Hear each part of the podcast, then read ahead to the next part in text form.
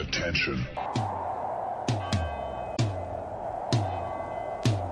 Das Es lebe der Zentralfriedhof und alle seine Toten.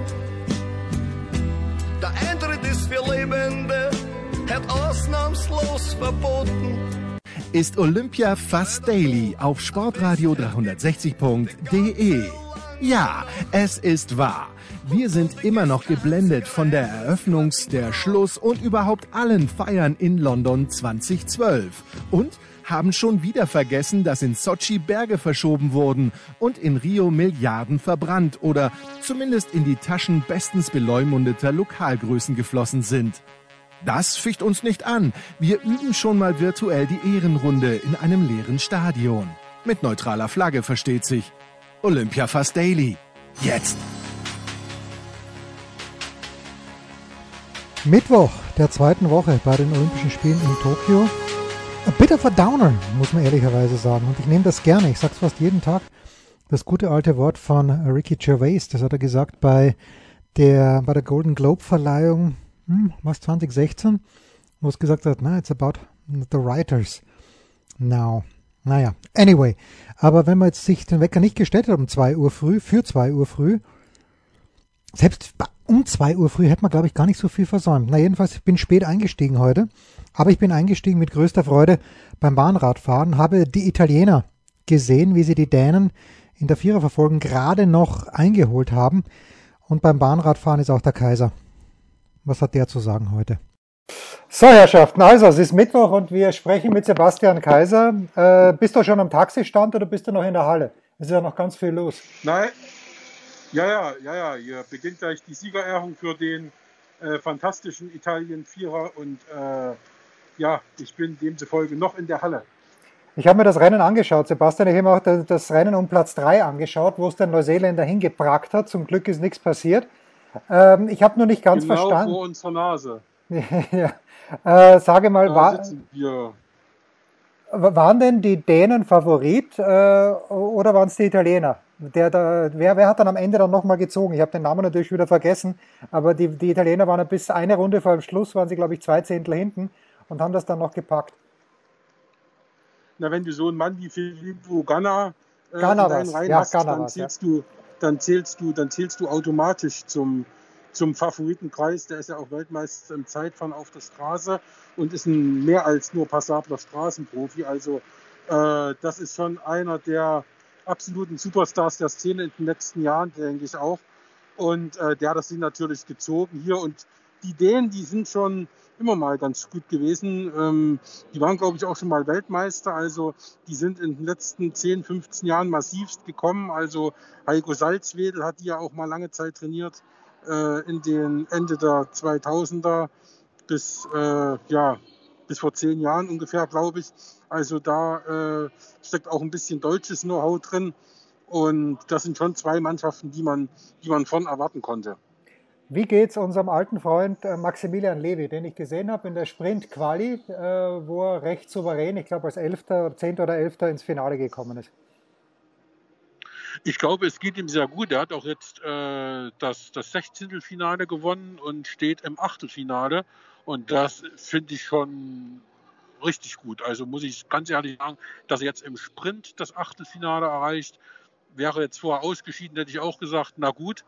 Aber dass er jetzt da noch im Achtelfinale dabei ist mit 34 Jahren, das finde ich schon, schon beachtlich. Also da muss ich sagen, mal gucken, was jetzt passiert. Aber ist eine tolle Leistung. Also ich bin da, ich glaube, damit wird er auch selbst zufrieden sein. Sein Augenmerk liegt ja vor allem auf dem Kairin, weil das natürlich eine Disziplin ist, wo immer alles passieren kann.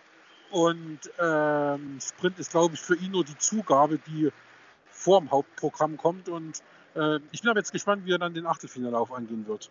Ja, also schaut euch das, äh, oder werdet, ihr werdet das hoffentlich angeschaut haben im Eurosport-Player. Ich äh, gehe die ganze Zeit hin und her zwischen dem Zehnkampf und dem Radfahren. Das ist ein kleines bisschen tricky an diesem Tag. Aber Sebastian, Peter Ahrens vom Spiegel hat getweetet, äh, irgendwann ha- haben alle Olympischen Spiele ihren Zenit erreicht. Heute in der Nacht, also unserer Zeit. Äh, bei dir in der Früh war jetzt nicht so wahnsinnig viel los. Gibt es ein bit of a letdown im Moment?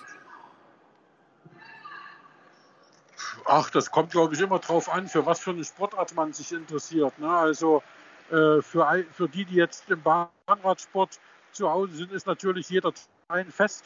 Wie gesagt, ich kann es nicht oft genug wiederholen, weil wir hier Zuschauer haben. Also eben kam Emma Ware hier vorbei, die bei den Australien Open die Pressearbeit macht und schaute sich das an und die war natürlich hin und weg, weil hier auf einmal Stimmung ist und die Tribünen voll sind. Also äh, für, für uns ist es nicht so, als dass jetzt äh, die Olympischen Spiele ihren Höhepunkt überschritten hätten oder es jetzt massiv bergab geht. Das glaube ich nicht. Und wer Volleyball oder Basketball oder Handball macht, für den geht sowieso bis zum vorletzten und letzten Tag. Also das ist, glaube ich, eine Aussage, die kann man so nicht verallgemeinern. Also für andere, die jetzt nur, äh, keine Ahnung, Triathlon mögen, für die ist Olympia praktisch schon am vierten Tag vorbei. Also mit der Aussage kann ich jetzt wenig anfangen sage mal, dieses äh, kollektive Scheitern der deutschen Herrenmannschaften am Dienstag in den Ballsportarten Handball ausgeschieden, Basketball ausgeschieden. Basketball war es zu erwarten, Handball finde ich nicht gegen Ägypten und die Hockey-Männer haben auch verloren, das Halbfinale gegen Australien. Ähm, hat dich das in irgendeiner Art und Weise berührt und wenn ja, wie? Da berührt dich jetzt zu viel gesagt, ne? aber ähm, man ist ja schon mega überrascht, weil man auch ein paar Leute kennt äh, ähm, die mal in Berlin gespielt haben oder in Berlin spielen bei den äh, Handballern. Äh, das ist schon, sagen wir mal, ein bisschen irre, dass die gegen Ägypten verlieren. Das hätte ich nicht erwartet. Bei den Basketballern, wenn du gegen Doncic spielst, Slowenien, ja, da ist es ja eine Sensation, wenn du weitergekommen wärst.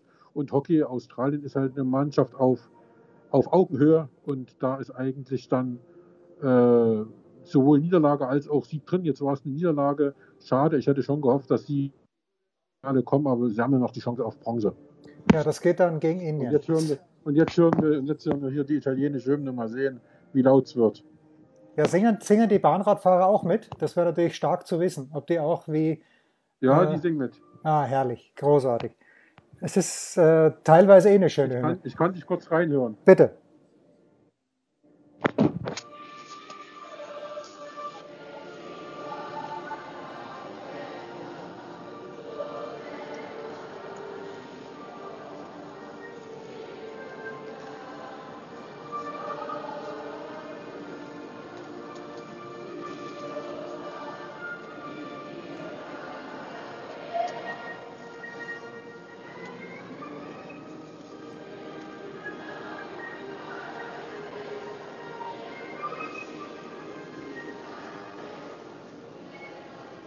Okay, Sebastian, we get the picture.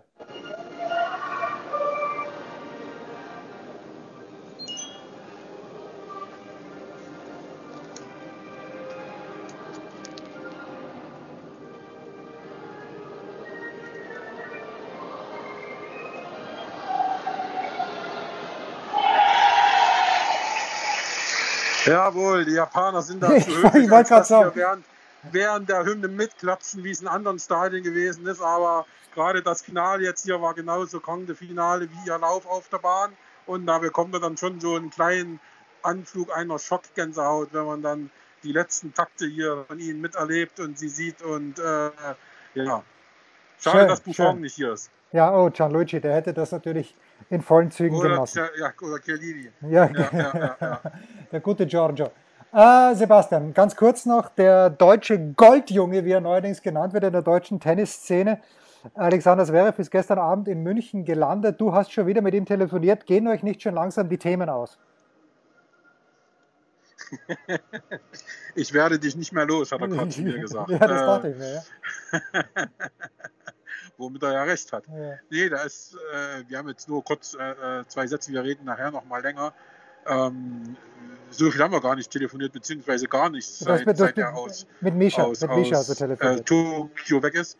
Mit, mit Micha habe ich telefoniert und äh, wie gesagt, mit Mascha jetzt nur ganz kurz und der, der ist gerade äh, Klamotten anprobieren, weil er irgendwie keine Sachen mehr hat und äh, heute Abend geht es ja für ihn dann nach äh, Monaco zurück und hatte noch viele Termine und ist jetzt auch noch mal in München bei Terminen und also da ist schon ein bisschen was los und der hat, glaube ich, noch nicht so richtig durchatmen können, die letzten zwei Tage, gestern von München nach Hamburg, von Hamburg nach München.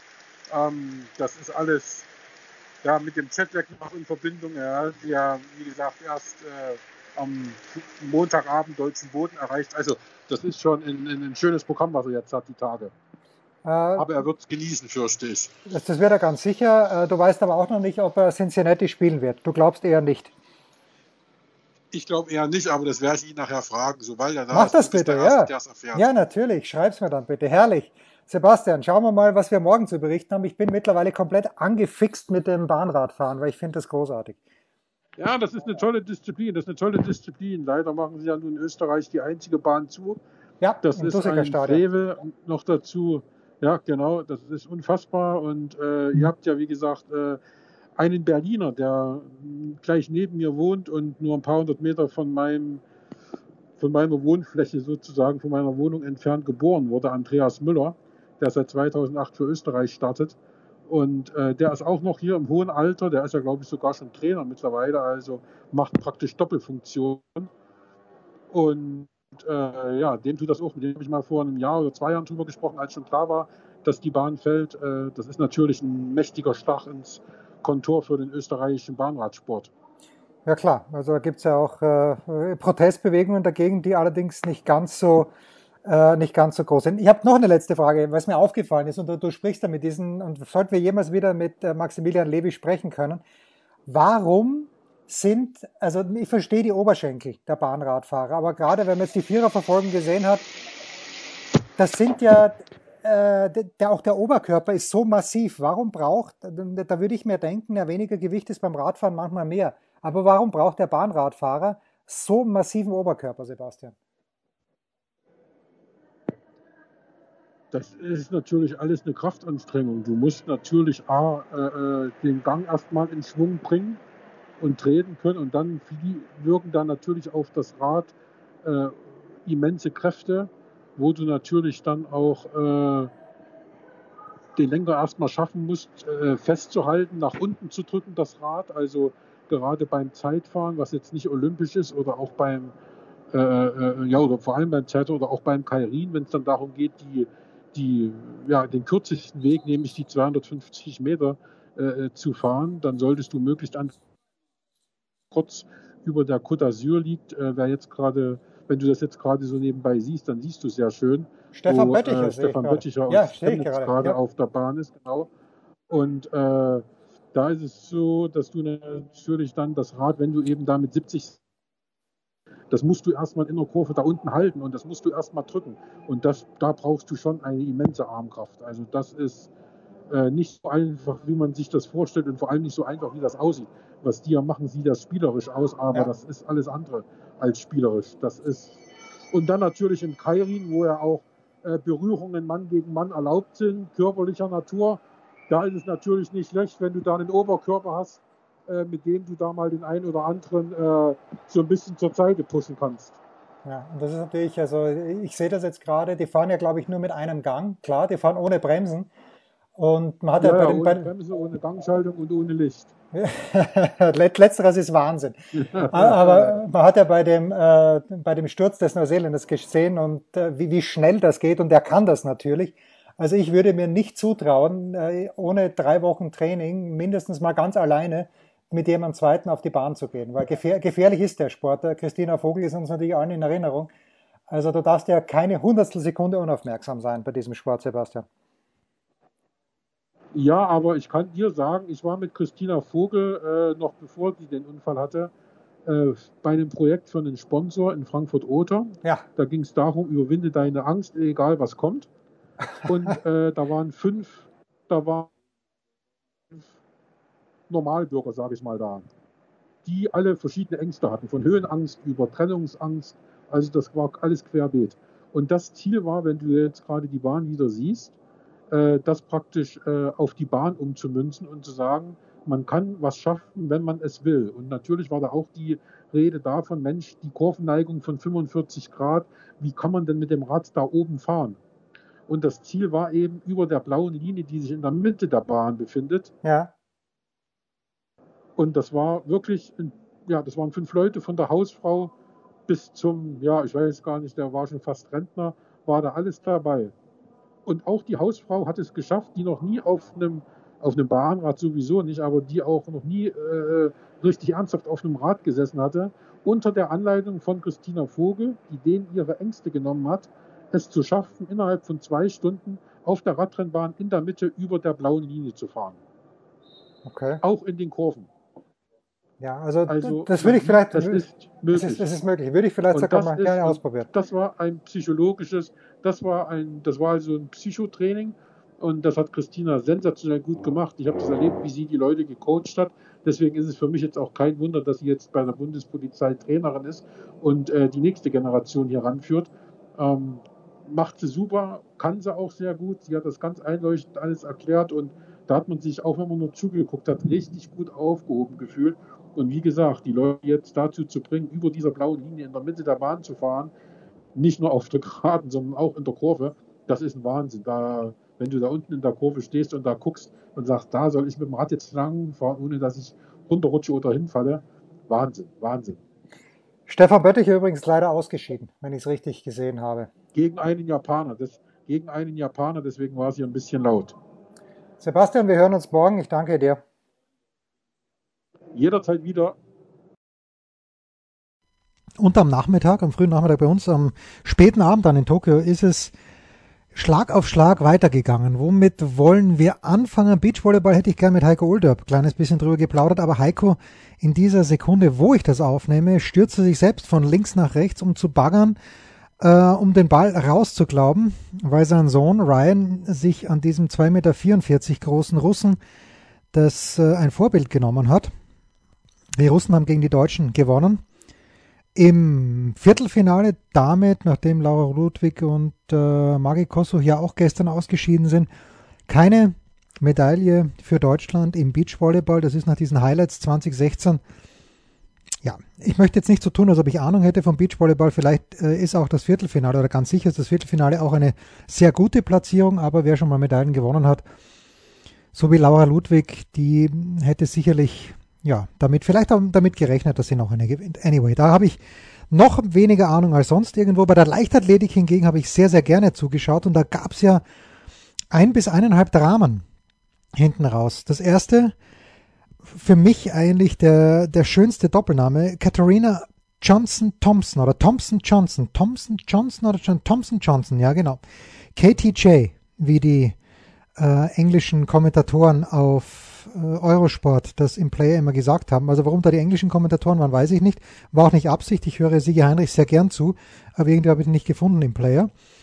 Äh, 200 Meter, ja, äh, Unterschenkel, Verletzung, Achillessehne wahrscheinlich und sie ist dann noch ins Ziel gehumpelt, wurde aber dennoch disqualifiziert. Selbst wenn also die Wunderheilung eingetreten wäre über Nacht, dann ist sie raus. Oder bekommt sie nur für die 200 Meter keine Punkte? Ich glaube, sie ist raus. Sie hat auch nicht wahnsinnig gesund ausgeschaut. Ja, und dann Damian Warner, der Kanadier, der uns ja in Götzis schon begeistert hat, hat auch in Tokio begeistert. Ähm, mit den 100 Metern in 10, 10, 12, genau. Und dann ist er, glaube ich, 8, 24 oder 8, 26 weit gesprungen. Da wäre er beim Weitspringen nur, also nur beim Weitspringen, beim Weitsprung Endkampf Fünfter geworden.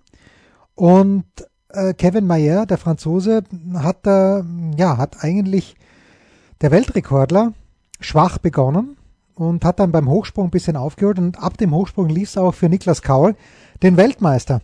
Eigentlich sehr gut. Und dann das zweite Drama des heutigen Tages, Niklas Kaul, die 400 Meter der Männer, der abschließende Wettbewerb des ersten Tages, bei den Zehnkämpfern und Niklas Kaul musste aufgeben, hat sich dann an den rechten Knöchel gegriffen, der war ohnehin massiv einbandagiert. Wir wissen, äh, Niklas Kaul hatte diese Tommy John Surgery, die, die wir vom Baseball kennen.